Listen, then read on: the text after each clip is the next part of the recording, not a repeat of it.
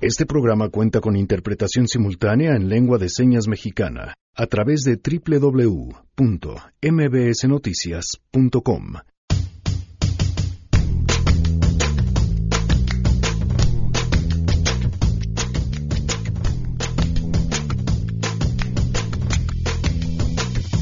El día esperado, martes, Chairo Ramón Morales nos compartirá su lectura sobre la explosión en Hidalgo y otros temas más.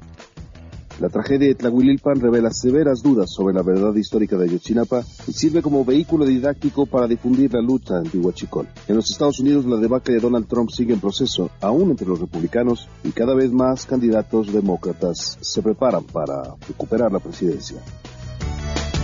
En el mismo momento en el que una diputada local sugiere toque de queda para las mujeres para que evitemos que seamos víctimas de la delincuencia, eh, vamos a platicar sobre tres testimonios de sobrevivientes de una violación con un reportaje de México.com que nos explica qué sigue después de un evento tan atroz. Tenemos buenas noticias, es martes de Guille Gómora también, nos pondrá en contexto sobre la propuesta de toque de queda justamente para las mujeres y más quédense, así arrancamos a todo terreno.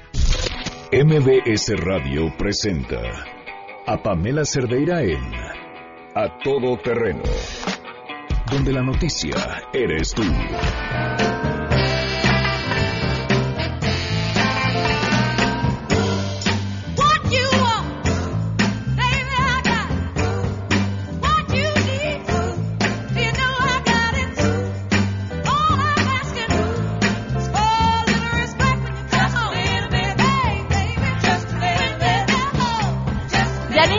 Buenas tardes. Hola, buenas tardes, Pam. Buenas tardes a todos. Arrancamos con. Vamos a escuchar a grandes voces femeninas. Este. Pues con todo esto de la diputada veracruzana, nos, nos despertó la. la eh, ay, se me fue el nombre de esta autora francesa. Que la Simón de Boboa que, todas, llevamos dentro. Exacto. Okay, okay, Vamos a escuchar voces femeninas de todos los tiempos. Me parece muy bien. Sus sugerencias pueden mandárselas a Janine, arroba Janine MB en Twitter o a mí a través de Twitter, Facebook, Instagram, donde quieran me encuentran como Pam Cerdera. Gracias, Janine. Teléfono en cabina 5166-1025, además el WhatsApp 5533329585. Erika, la interpretación en lengua de señas esta tarde. Gracias, Erika. Y bueno, pues los invito también a que se den una vuelta por la silla rota para leer mi columna de esta semana.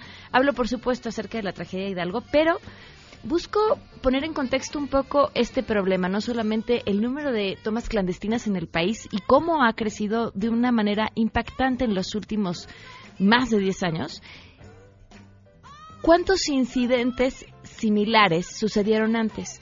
Y por similares, no necesariamente que hayan terminado en una explosión, pero que sí hayan derivado en incidentes de tomas clandestinas en donde prácticamente eh, comunidades enteras tuvieron que ser desalojadas para prevenir que sucedieran accidentes, incluso una ocasión en la que, tal cual lo vimos este viernes, soldados y policías eran testigos del robo de combustible y tampoco hicieron nada. Y no hicieron nada justamente buscando evitar que sucediera algo mayor, porque así, justamente como hoy lo narran, la fricción pues era lo que fácilmente podría provocar una explosión. Y creo que entender lo que ha pasado y de dónde venimos nos da quizá una idea más clara para entender lo que pasó este viernes y si somos lo suficientemente listos, pues entonces entender hacia dónde tendríamos que ir en adelante. Ahí la invitación para que lo lean en la silla rota. En mis redes se encuentran la liga también para poderlo leer. La pregunta del día. ¿Qué opinan de la propuesta de la diputada Ana Miriam Ferráez de dictar toque de queda a las mujeres para evitar feminicidios?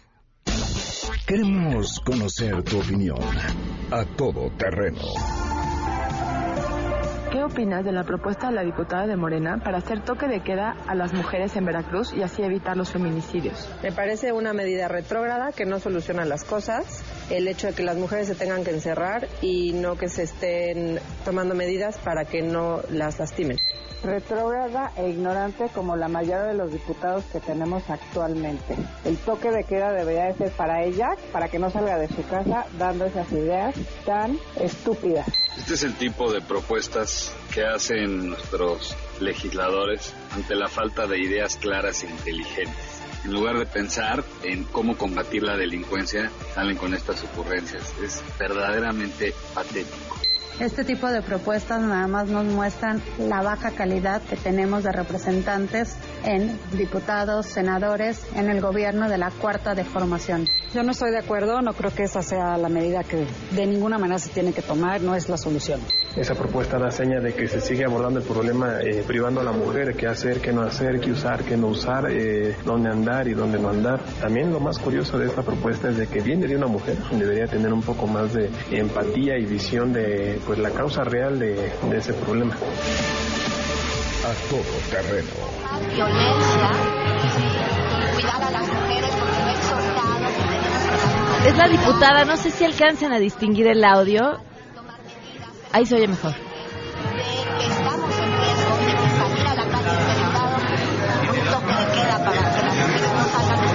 Nada más alcanza a escuchar toque de queda. Vamos a buscar si encontramos un audio en donde pueda entenderse mejor. Pero no hay nada como el video. Si ustedes tienen la oportunidad de ver la cara de quienes la están entrevistando, incluso yo alcancé a escuchar a un reportero la seriedad con la que la sigue cuestionando. No sé qué hace uno en esos momentos. Cara de plato, aguantarse la ri- ojos de plato, aguantarse la risa, la sacude, dice, toma dos, ¿está usted entendiendo el problema? Ojalá alguien se lo haya ya explicado. Ay, no sé. Estas, es que estas cosas nos llevan justamente a preguntarnos a, a quienes tenemos y a quienes queremos como nuestros representantes. Y ser un diputado o una diputada es un derecho político al que todos tenemos acceso, independientemente de nuestras creencias, eh, conocimientos, antecedentes. Y vaya, alguien como ella, pues vendría a dar un ejemplo de que sería importante hacer un filtro mayor. ¿no? Pero luego tenemos personas como el Mijis que están diciendo cosas interesantísimas y haciendo propuestas interesantísimas.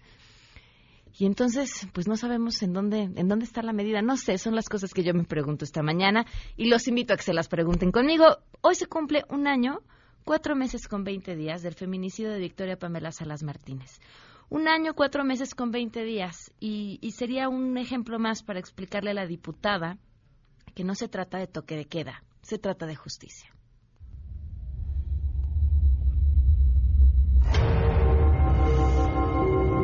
Y la secretaria dijo que no, que efectivamente ese papel no, no se había levantado. Una denuncia ese día y que ella estuvo de guardia y que le dijeron los policiales, bueno, entonces, ¿por qué aparece tu nombre acá? Dice, sí, está mi nombre, pero no está mi firma. Victoria Puente, nada. Un año, cuatro meses, 20 días y en este espacio vamos a seguir contando en espera de justicia. Vamos eh, con la información. Saludo a mi compañera Citlali Sanz.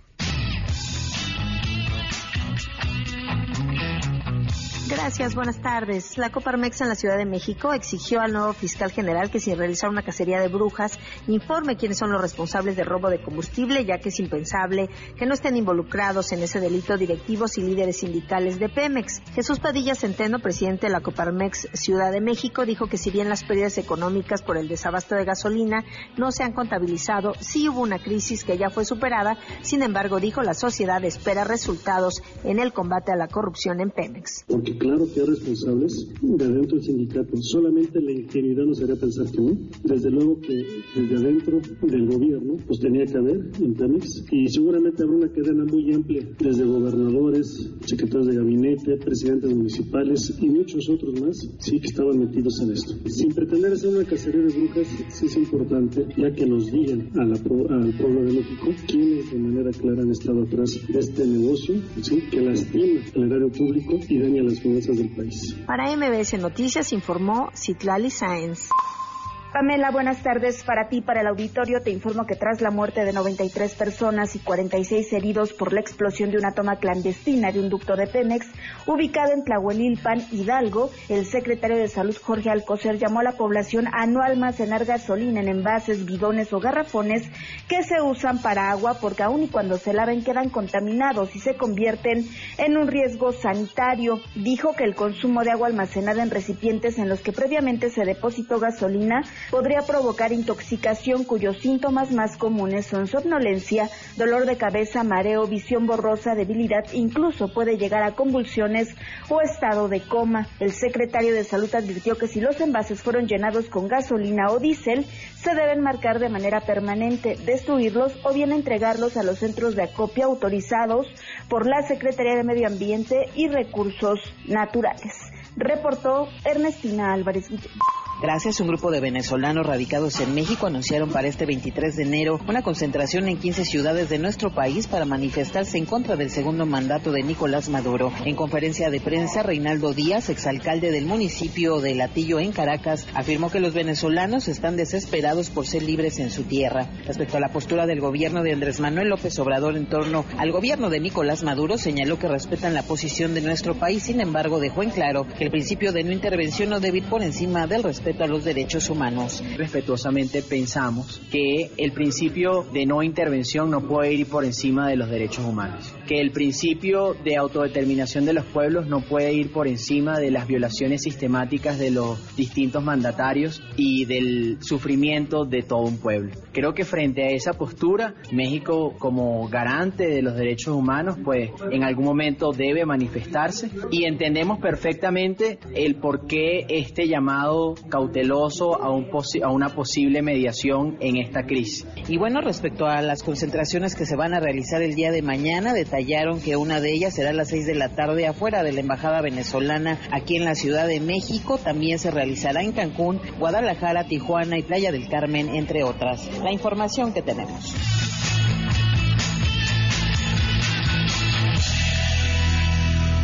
Doce con trece y tenemos buenas noticias.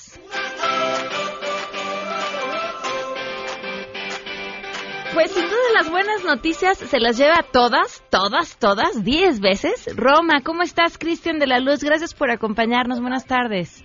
Hola Pamela, muy buenas tardes. Pues sí, vaya que son buenas noticias y es que esta mañana, en punto de las 7.20 de la mañana hora de México, pues la Academia de Cine de Estados Unidos dio a conocer sus nominados y mira, la verdad es que Roma ha estado, esta película dirigida por Alfonso Cuarón, ha estado desde su estreno el año pasado, eh, pues básicamente arrasando en la temporada de premiación y se esperaba un buen número de nominaciones, pero debo decirte que eh, pues no tantas. Finalmente fueron 10 las nominaciones que tiene esta película. Mejor actriz de reparto para Marina de Tavira. A mí particularmente esta nominación me da muchísimo gusto porque a lo largo pues de este recorrido que ha tenido Roma, tanto en festivales como en premiaciones, Marina de Tavira, aunque siempre está presente, no había sido considerada eh, pues digamos, para ser reconocida en esta categoría y bueno, finalmente los Óscares lo está haciendo. Mejor mezcla de sonido, mejor edición, mejor película en lengua extranjera, que básicamente, digamos, esta es la categoría más segura. Mejor diseño de producción para Eugenio Caballero, que por cierto es un mexicano que ya antes ha ganado el premio Óscar en esta misma en esta misma categoría. Mejor guion original, mejor actriz para Yalitza Aparicio, mejor director Alfonso Cuarón, mejor fotografía y mejor película. Son 10 en total las categorías en las que está nominada esta película mexicana. Eh, pues básicamente pasaron eh, un buen número de años para eh, pues que estuviera nuevamente México en esta terna de la categoría de lengua no inglesa. La última vez que México estuvo representado fue con la película de Guillermo del Toro, el laberinto del fauno y pues bueno pasaron algunos años para que nuevamente México apareciera en los premios Oscar en esta categoría de mejor película en habla inglesa la verdad Pamela es que Yalitza Aparicio eh, pues durante los meses eh, los últimos meses ha estado manejando, o había estado manejando que podría, que podría haberse colado en las nominaciones del Oscar. Finalmente, pues esta información se confirma. Lo cierto es que la tiene difícil, la tiene complicada sobre todo frente a Glenn Close, que es esta gran, digamos, figura de Hollywood que eh, pues es una veterana y básicamente la academia se lo debe ya Glenn Close, que está nominada por la película The Wife. Eh, también está Olivia Colman en esta categoría por la película La Favorita, Lady Gaga, y Melissa McCarthy en uno de sus mejores personajes, alejada del género de la comedia en esta película que se llama Can You Ever Forgive Me. Cristian, hay siempre una carga política en la entrega de sus premios. ¿Cuál será la temática que definirá este año y que podría también darnos una idea de hacia dónde van los ganadores? Bueno, totalmente, totalmente de acuerdo con, con el, digamos, eh, el comentario que haces acerca de que el Oscar en general es una ceremonia muy política. En ese sentido, yo creo que la inclusión, no solamente este año, sino desde los años anteriores, ha sido eh, pues un tema, digamos, recurrente en, en cada ceremonia del Oscar y en esta ocasión no es o no será la excepción. Digo, la nominación de Yalitza Aparicio, eh, pues básicamente marca un precedente. Es la primera vez que una mujer indígena está nominada al premio Oscar. Esta declaración incluso viene del propio Alfonso Cuarón esta, esta mañana, que dice que, bueno, de todas las nominaciones que tiene su película, sin duda, la más importante para él específicamente es la de Yalitza Aparicio, porque eh, pues es la primera vez, repito, que una mujer indígena está nominada a este, a este premio de la Academia. Ahora hay que decirlo también, Pamela, el Oscar es un premio, es decir, es, es el premio más famoso de cine, no el más fidedigno. ¿no? O sea, recordemos que el Oscar eh, corresponde a un aparato, digamos, eh, muy particular de hacer cine, el Star System, que evidentemente pues viene de Hollywood. Sin embargo, el hecho de que de que se reconozca esta película y a todos sus participantes, sin duda es algo muy bueno, particularmente para esta película, porque bueno, México está representado ahí, fue filmada en, en nuestro país y de alguna manera ha dado a conocer eh, pues a, a otros países el mundo entero, la cultura particularmente mexicana. No, y pone a, a, a las dos, a Yalitza y a Marina, en otro lugar, ¿no? Finalmente es darles mucha más notoriedad y resulta de beneficio para todas las personas que participaron en esta cinta. Efectivamente las pone en otro lugar, eh, pone incluso en otro nivel al cine, al cine mexicano. Y bueno, habrá que ver qué pasa ya en la en la ceremonia, porque efectivamente, eh, pues como bien lo decíamos, es la academia muy política o muy políticamente correcta, digamos. Eh, tan solo hace algunas eh, algunas semanas recordemos que quien iba a ser el eh, presentador de la próxima entrega del Oscar, que por cierto será el 24 de febrero próximo, eh, Kevin Hart, eh, pues finalmente decidió bajarse de la conducción de la ceremonia del Oscar debido a que hace algunos años hizo comentarios homófobos en su cuenta de Twitter y bueno, para no entrar en polémica decidió declinar, por lo que la Academia de Cine pues no ha confirmado que vaya a haber en esta ocasión un eh, maestro de ceremonias como, como se estila en los últimos años. Pues estaremos al pendiente sin duda, como todas las personas que nos están escuchando de esta entrega de premios. Cristian, que te sigan en redes.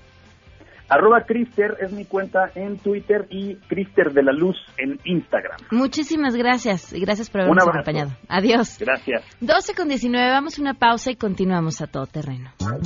Más adelante en A Todo Terreno.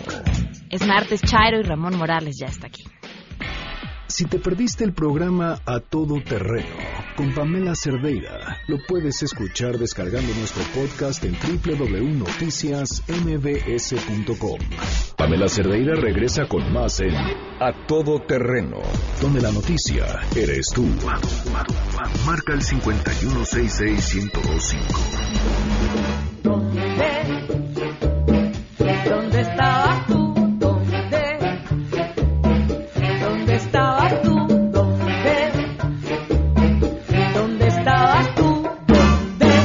Estabas tú, de Omara? Nos la pidieron por WhatsApp, ya ni no propuso canciones de mujeres, música de mujeres, y aquí está, 55 33 32 95 85. Le agradezco mucho a Sergio Rincón, reportero en México.com, que nos acompañe. ¿Cómo estás? Hola, ¿qué tal Pamela? Mucho gusto, buenas tardes a ti y a tu auditorio. Bienvenido. Han hecho una investigación muy interesante sobre el tema de la violación y te preguntaba fuera del aire te hago la misma pregunta. Eh, ¿Por qué decidieron en estos momentos hablar sobre este tema y además con este enfoque distinto que le están dando? Empezamos a ver, eh, como reportero, pues siempre tienes antenas por todas partes y empezamos a ver en redes sociales a sobrevivientes que decían hacer público su caso. Y cada vez el círculo se cerraba, o sea, cada vez era más cercano de amigas, amigas de amigas, y entonces decidimos en sí no trabajar, abordar el tema de la violación en sí, porque podía revictimizarlas, eh, sino eh, contar historias de qué es lo que pasa después, cómo estas personas hacen todo lo posible para regresar a la vida, para regresar a confiar en las personas, a confiar en las autoridades, porque es, o sea, es algo que se impone de entrada. En una cultura machista muchas veces, una cultura de la violación donde normalizamos la violencia sexual a, a todas luces y donde tenemos autoriza- autoridades poco poco sensibles a estos temas. A pesar de que existen un montón de mecanismos, todavía no, no hay condiciones para que una víctima, perdón, una sobreviviente de, de violación pueda hablar con toda tranquilidad y la podamos arropar como sociedad y desde la institución no, no existe todavía. ¿Qué me tu palabra de víctima sobreviviente? ¿Por qué? Sí, eh, con el tiempo me di cuenta, trabajando con, con- con- tanto con expertos, expertas, este, y, y- las propias mujeres, me di cuenta que no solamente pasaba la violación, o sea, no solamente son víctimas porque fueron, eh, porque fueron violadas 15, 30 minutos, 3 horas o 5 años, sino ellas se enfrentaban un proceso después de eso muy largo y muy doloroso donde a veces eh, la propia familia la responsabiliza del hecho, donde sus amigos se alejan, ellas han tenido que cambiar toda su estructura de vida, su trabajo, han tenido que buscar ayuda terapéutica eh, y han tenido que modificar todo. Y entonces ese proceso que es muy duro porque tienes que modificar tu entorno y te enfrentas a ese entorno tan duro y a cambiarlo poquito a poquito, es cuando te vuelves sobreviviente. O sea, realmente es cuando yo entendí que eran sobrevivientes, porque no es el hecho en sí lo que te marca, porque no las marca, sino que tienen que enfrentarse a todo eso. Tenemos justamente un testimonio que es el que vamos a escuchar. Antes de escucharlo, quería preguntarle, bueno, al público, invitarlos a hacer este ejercicio. En la próxima reunión que tengan mujeres es mucho más sencillo, reunión de amigas con las que tengas la suficiente confianza y el tema del abuso sexual salga a la luz, se van a sorprender y les puedo apostar que si son cinco, por lo menos encontrarán un caso o dos de alguien que tenga algo que contar. Y hombres y mujeres que se tengan también la suficiente confianza este, para platicar sobre este tema, se sorprenderán de ver qué tan cerca está de sus familiares, de sus conocidos, estas historias de terror. Ahora, ¿con qué cuentan para salir adelante? Eh, hay varios, varios, eh, nosotros recolectamos tres testimonios.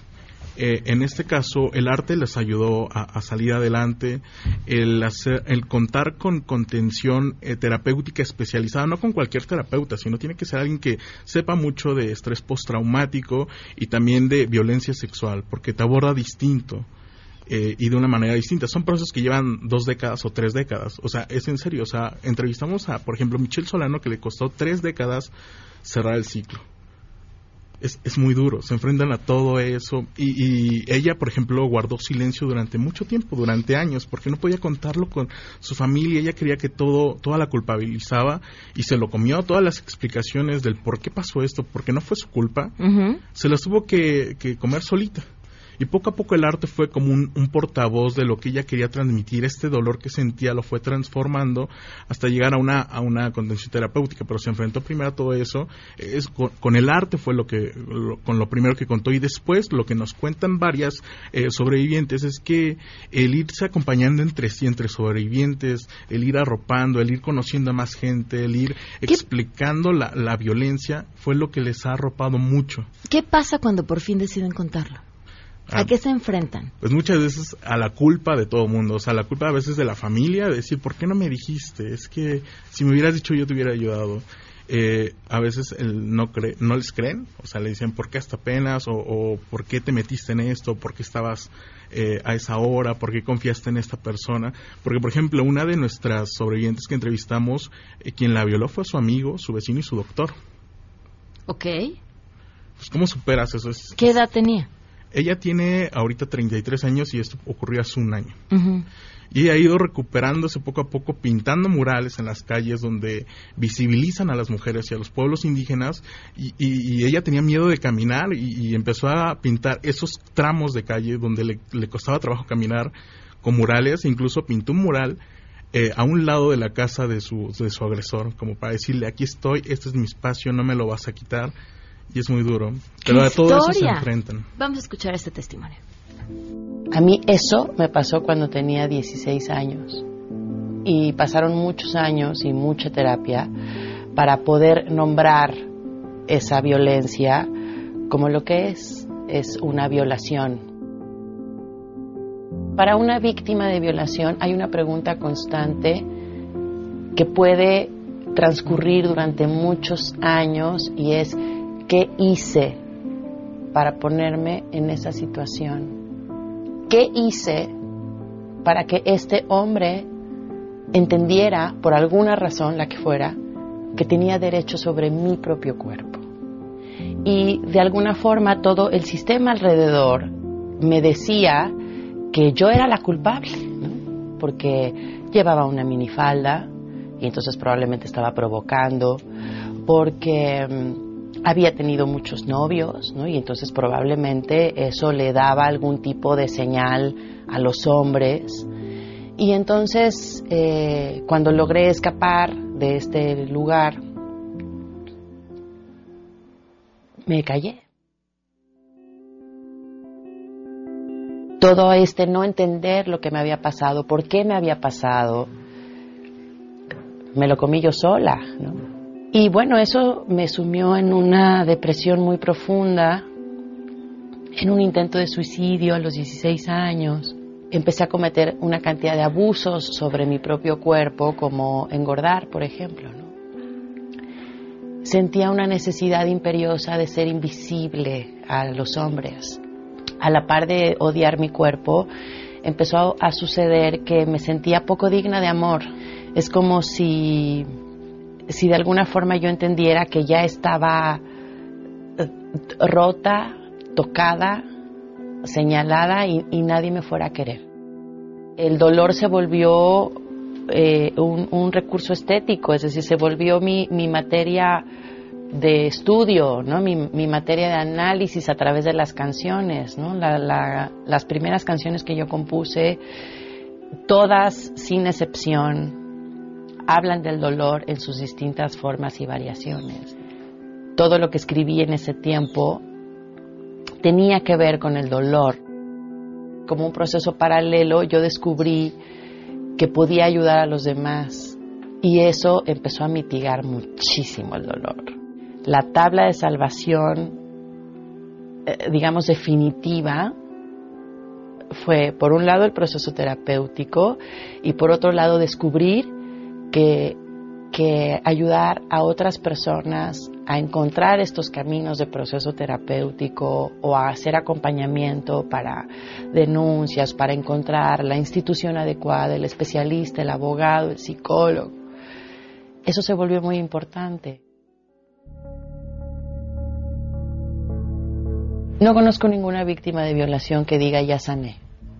Conozco muchas que dicen estoy mejor pero no conozco ninguna que diga, ya me curé, ya sané. Creo que no sanas nunca de eso. Creo que si acaso lo vuelves una experiencia capaz de, de ser puesta al servicio de los demás. Parte de la resiliencia implica no solamente trascender el dolor, sino hacer algo con ese dolor para que los demás no lleguen a ese, a ese punto, ¿no? Las personas que atravesamos por, por una experiencia así no necesitamos la lástima de nadie. O sea, yo no hice pública mi historia y a mí no me interesa ir a ningún lugar a hablar sobre mi, sobre mi vida y mi experiencia y la violación que sufrí. A mí no me interesa hacerlo para que la gente me diga, ay, pobrecita, cuánto ha sufrido. Y mira, y mira cómo se ha repuesto. No, no necesito ninguna medalla. No necesito ninguna credencial de sobreviviente de una violación eso realmente no me sirve de nada. Lo que me sirve, lo que sí necesito y lo que sí considero que es útil, mucho más que las condolencias y los abrazos y decir, ay, estoy contigo y todas esas cosas, es una reflexión profunda sobre qué estamos haciendo como sociedad para evitar esas cosas. ¿Qué estamos haciendo para normalizar la violencia contra las mujeres? ¿Qué estamos haciendo para hipersexualizar a las niñas? ¿Qué estamos haciendo para omitir los cuidados emocionales, afectivos, educativos y, y, hasta espirituales y físicos que están poniendo a los niños y a las niñas en una situación completamente vulnerable para los abusadores y los violadores? Mucha gente nos exige a las víctimas, pero ¿por qué no hablaste? ¿Pero por qué no denunciaste? ¿Pero por qué no dijiste? No hay ninguna respuesta. No la busquen porque no la hay, simplemente porque no se puede. Y lo que tendríamos que estar pensando todos es por qué. ¿Por qué no hay una serie de condiciones creadas, dadas, para que las víctimas puedan hablar? Cuando tú llegas a un ministerio público, lo que te dicen claramente es que fue tu culpa. No es tu culpa, nunca fue tu culpa, no hiciste nada para provocarlo. Si hay quienes pueden acompañarte, quienes pueden estar contigo y generalmente somos quienes también hemos sobrevivido. No, no es difícil encontrarnos, estamos en las redes, siempre hay una institución, siempre hay una terapeuta, siempre hay una abogada, siempre hay una maestra, siempre hay alguien que es capaz de, de tenderte una mano y de acompañarte. Y sí se puede sobrevivir a una violación y a un abuso, es, es perfectamente posible. Lo que resulta increíble, oyendo esta historia y muchas otras más, es que un concepto tan básico como el respeto al otro, y al otro es desde algo tan básico como el respeto a las ideas del otro, hasta algo tan profundo e importante como el respeto al cuerpo del otro, no sea tan complicado de entender y tan complicado de asumir. Y este, un concepto tan básico, enmarañado por, pues, ¿qué traía? Pero pues es que calentó el boiler, pero pues es que se lo buscó, pero no, no es no.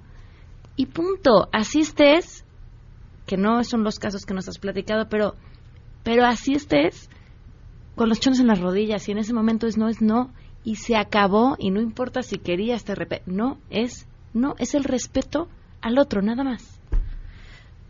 Perdón por la imagen tan grotesca que puse en su cabeza en estos momentos. Este, van a encontrar estas es que es que de verdad bueno uno se encuentra unas cosas ahí terribles esta y otras otros dos testimonios son los que van a encontrar en mexico.com en mexico.com eh, y a partir, bueno, hoy es la primera pieza, mañana eh, explicaremos en un texto qué es la cultura de la violación y por qué, qué pasa en nuestra mente para eh, tener estos comentarios de, ah, es que eh, tenía falda, eso por qué sale tan noche y demás, que básicamente son irrupciones cognitivas, o sea, que nuestra mente realmente y toda la carga de información que tenemos no nos permite ver la realidad y a veces la saltamos y le damos explicación de una forma más fácil, ¿no? Es lo que pasa y por eso tenemos que hacer esos comentarios. Lo otro, eh, eh, el jueves tendremos un texto sobre que no hay un perfil de violador, que las penas son mínimas, realmente no van más allá de 15 años en comparación a otros países donde sí son muy duras.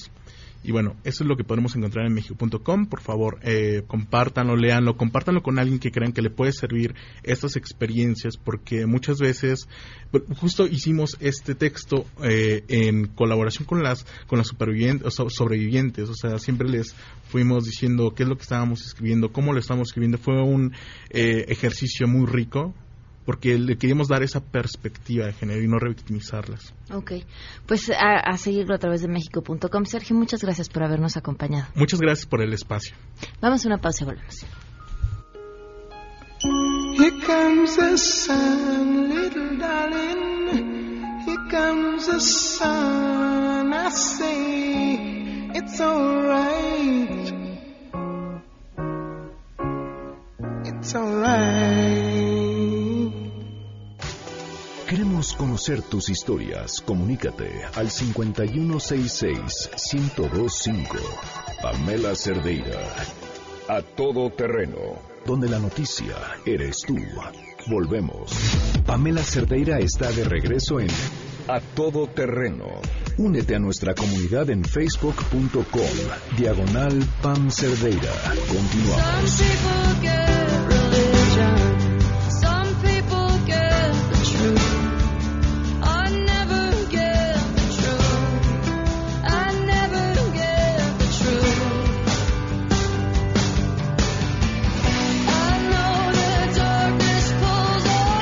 Brandy Carlyle solicitó el público y la canción se llama Looking Out. Gracias, Janine.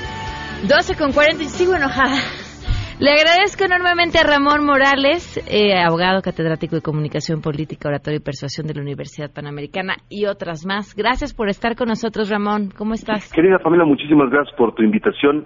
Bienvenidos al martes Chairo. Eh, un saludo a todo tu auditorio. Y eh, antes de comenzar la aportación, quisiera pedir a todo nuestro auditorio, eh, vamos a hablar acerca de muertos, ¿no? Entonces, antes de comenzar mi aportación, quisiera decir que la opinión que voy a exteriorizar no necesariamente representa los valores de las universidades donde doy clases y que lo hago con mucho respeto a las vidas eh, que- que se perdieron como consecuencia de ciertos fenómenos mediatizados en la vida nacional. Entonces quisiera hacer esas observaciones antes de comenzar. Creo que eh, con, la, con la, la necesidad que mueve este análisis es simplemente que se sepa la verdad, que se, que se, que se, pues que se le dé respuesta a un gran dolor nacional que fue el asunto de Ayotzinapa y también eh, las pérdidas en Hidalgo de, de la explosión de, de- los ductos y lo que busco simple y llanamente es eh, hablar acerca de cómo las cosas se hacen noticia, ¿no? John Druckmann genera una investigación llamada teoría de enfoques, framing theory, eh, teoría de encuadres, la publica en el año 2007 John Druckmann y Dennis Chung. Y en ella nos dicen, Pamela, que todas las noticias se pueden estudiar como episodios o como temas. Entonces, si tú estudias robo de combustible, pues es tan grande el tema, ¿no? Que es muy difícil que el público verdaderamente se interese.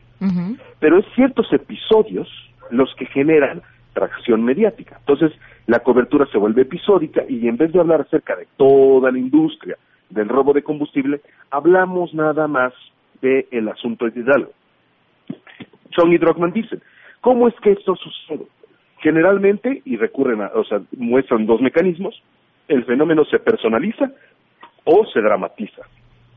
Personalización, EZLN y el subcomandante Marcos, ejércitos de autodefensa, Mireles. Hay grandes causas detrás, grandes temas detrás, pero se personaliza. Y la dramatización. ¿Qué es la dramatización? Cuando este, pues el tema del narcotráfico en Guerrero se convierte en una matanza de estudiantes o cuando el robo de combustible se convierte en una, un- una catástrofe en el estado de Hidalgo. Entonces, ¿qué es lo que quiero decir con esto? Como didáctica ciudadana y como herramienta narrativa contra el huachicoleo, la- el, la- la- el desastre de Hidalgo servirá como un vehículo que el gobierno utilizará para luchar contra el huachicoleo porque ya hay vidas humanas de por medio. ¿Me explicó? Esto ya se hizo un tema que tiene una herida social detrás. Y al periodista le fascina, a la sociedad le fascina, le causa mucha expresión, la expresión emocional. Vimos cómo las redes estallaron con memes. Soy de la Ciudad de México, mi departamento que yo estaba rentando después del temblor del 19 de septiembre se, se, se partió a la mitad, ¿no? Me tuve que ir con mis cosas y yo me reí de los memes que hablaban acerca de mis propias pérdidas. O sea, el mexicano hace estas expresiones de humor sobre las heridas sociales. El punto es que la tragedia del Huachicol permite eh, un vehículo mnemotécnico y periodístico para que la lucha contra el, contra el robo de hidrocarburos prospere, ¿no? O sea, ya se trata de vidas humanas, algo que ya se trata desde hace mucho tiempo. Y otra cosa que me gustaría aportar es que la explosión en Hidalgo pone en duda, lo, lo veo en las redes chairas, se habla mucho de este, esta teoría que me gustaría compartir solamente a nivel no académico, sino teoría de conspiración bien. Las muertes en Hidalgo revelan que la verdad histórica sobre Ayotzinapa del incendio contra los contra los muertos eh, pues es insustentable, ¿no? O sea, vemos cómo quedaron las imágenes de los cuerpos en Hidalgo, perdonen que sea lo mórbido del comentario, pero achicharrados, ¿no? Pero los huesos ahí estaban, la piel ahí estaba, después de cantidades industriales de combustible ardiendo a miles de grados, ¿no? Se necesitaban pipas de combustible para consumir a los estudiantes de Ayotzinapa hasta el grado de desintegración de la que se suponía la verdad histórica, ¿me explico? Entonces, en las redes chairas se habla de que esto desmiente totalmente la verdad histórica, porque se necesitaba un, un infierno literal, un incendio gigantesco, que debió haber sido visto desde una gran periferia, no un mito, ¿no? En Guerrero para poder consumir los cuerpos de 43 estudiantes. Vemos los 98 muertos, no sé cuánto será la cifra oficial hasta este instante, pero el estado de consumo en el que están no están desintegrados como pretendía hacer creer la verdad histórica. Al- a- a- en, en- en- el caso de Hidalgo, algunos sí, tengo entendido. Yo, Sí, pero lo que me refiero con desintegración es no, no puedo encontrar las moléculas primarias del cuerpo.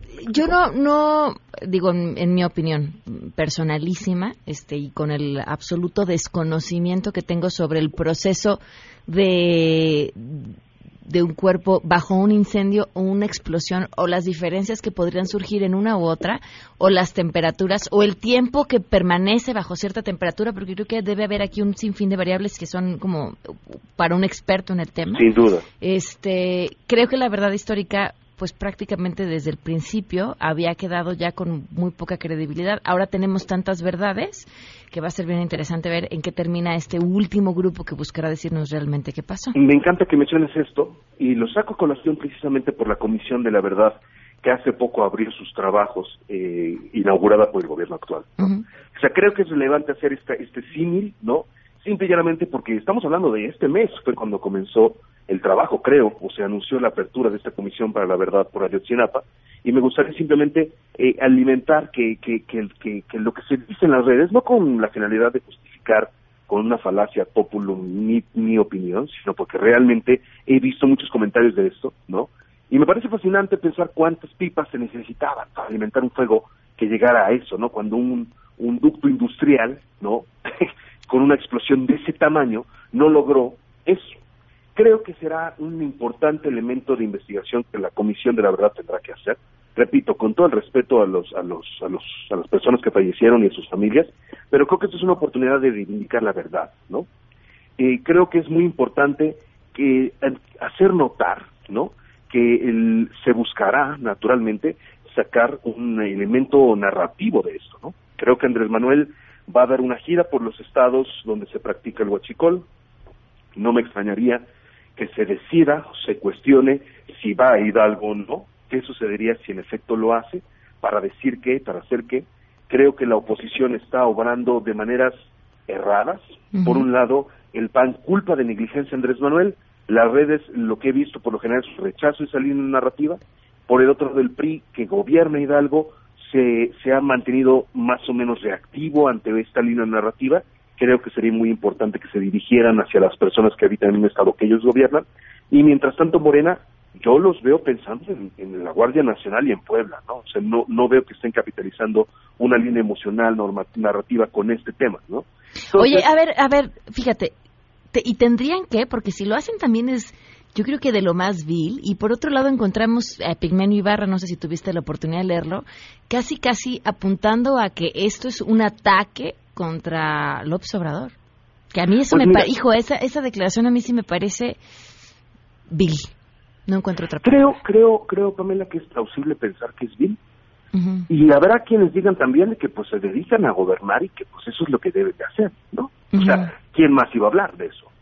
Entonces, por supuesto que en el debate habrá la confrontación entre el, lucro político con la línea narrativa y si es guion o no, poco ético o no, y por el otro lado lo que el gobierno se supone que tiene que hacer. Por supuesto, la mesa está puesta para que haya ese debate. Lo interesante es ver cómo se comportan las fuerzas políticas para utilizar este elemento para este, generar discurso, ¿no? Eh, estoy, eh, quiero, quiero ver que los partidos se comuniquen en función de dejar de robar combustibles.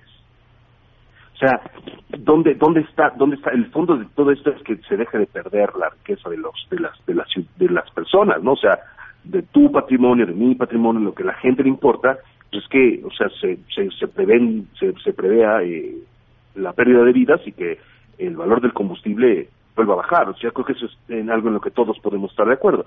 Y sería interesante ver cómo los partidos coinciden en este en este propósito por, pues digo, servir a la nación. Claro. Yo creo que es, por supuesto, debatible.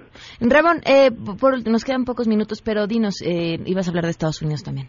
Me gustaría mucho aportar que eh, Donald Trump se está jugando lo que le queda de poder. Eh, yo, yo ahí sí tengo que reconocer un sesgo. En lo personal me desagrada Donald Trump.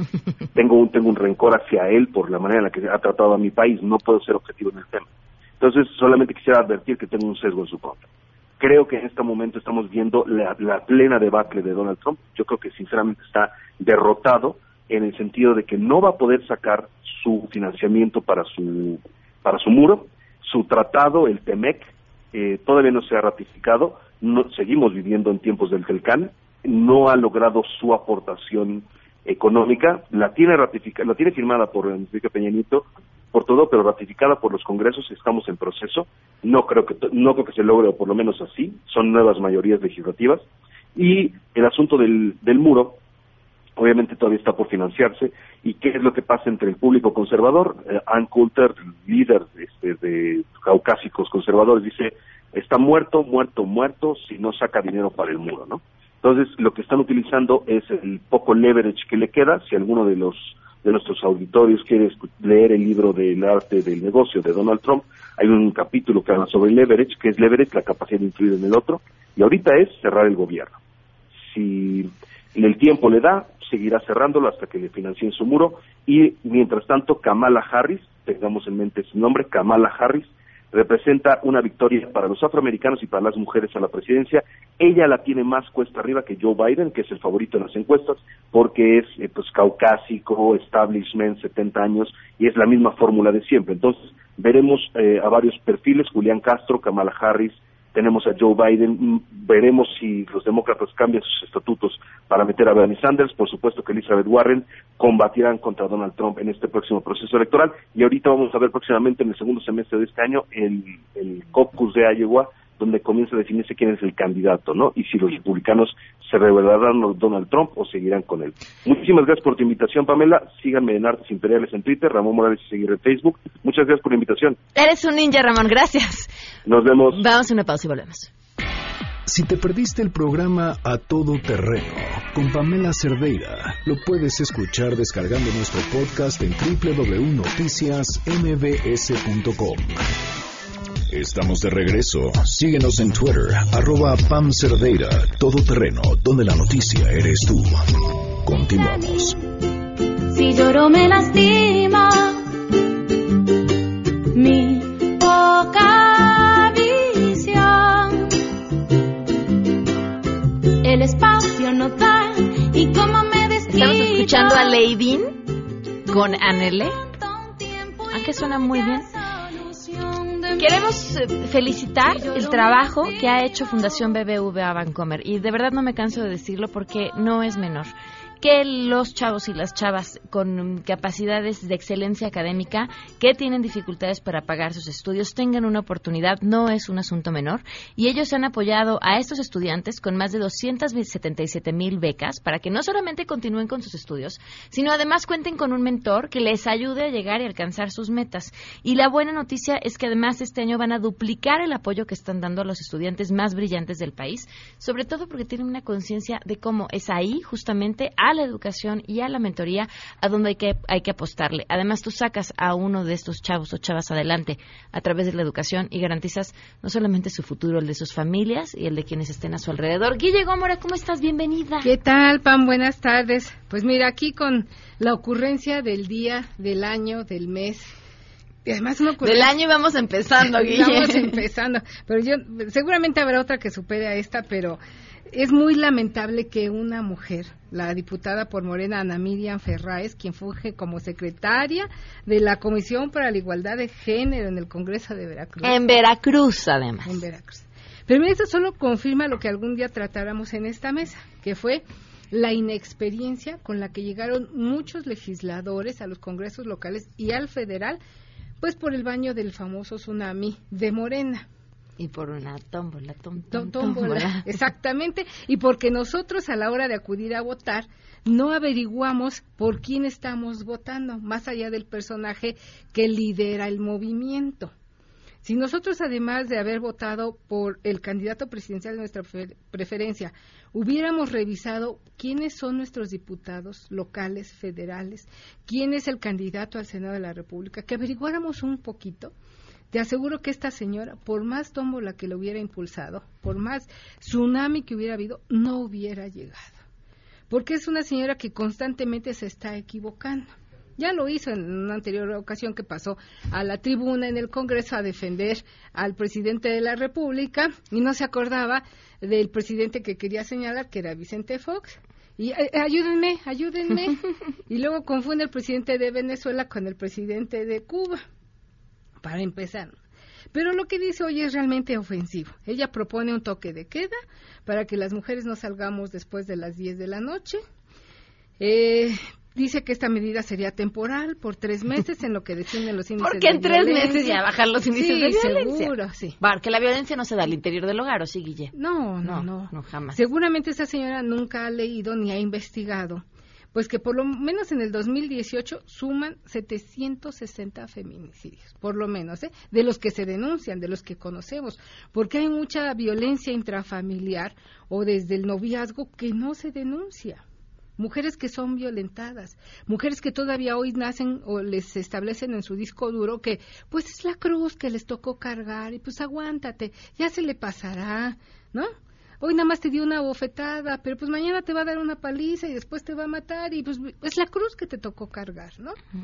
Ignora que esta medida, esta eh, idea, esta ocurrencia tan absurda, ya se instrumentó en Ciudad Juárez alguna vez. Ciudad Juárez, que es emblemático, lamentablemente, a nivel internacional por las muertas de Juárez, y fracasó. Por el contrario, se incrementó la violencia. Se intentó instrumentar también en Durango y falló. Sea, no- esto es una ocurrencia, no puede venir a tratar de solventar un problema de origen social, de origen cultural, con esta ocurrencia. No salgan después de las 10 de la noche. Porque además, o sea, se le olvida también que esto tendría daños colaterales que podría ser que si se instrumentara la medida, si a alguien se le ocurriera secundar esta idiota, pues eh, habría pues detenidos o víctimas injustas, ¿no? Porque qué tal que tienes una emergencia médica o del carácter que sea y tienes que salir. Te van a detener. Es que hasta que lo estemos planteando es ridículo. Guille, tu columna. Pero bueno, mi columna tiene que ver con este tema de la de observar qué hacemos a la hora de acudir a votar, pero también de apoyar movimientos políticos. Hoy en el INE se han registrado más de 30 organizaciones que buscan convertirse en partido político. Tenemos ocho a nivel nacional, 13 en algunos estados. ¿De verdad necesitamos, queremos más partidos? ¿Queremos apostarles nuestro dinero a estas organizaciones que vemos que impulsan a gente neófita tonta como esta? Bueno, ahí se las encargo en diarioimagen.net o en arroba Guille Gómora, ahí me pueden encontrar también. Gracias, Guille Eduardo Gil, que nos llamó. Gracias por su llamada. La diputada es una, no lo voy a repetir, tengo dos hijas. Llegan a más de las 10 de la noche a casa porque van a la universidad. ¿Cómo les voy a prohibir salir? Gracias. No se quedan en mesa para todos. I'm trying to stay out of trouble. Yo quiero vivir sin MBS Radio presentó a Pamela Cerdeira en A Todo Terreno. Te esperamos en la siguiente emisión, A Todo Terreno, donde la noticia eres tú. MBS Radio, en entretenimiento, estamos contigo.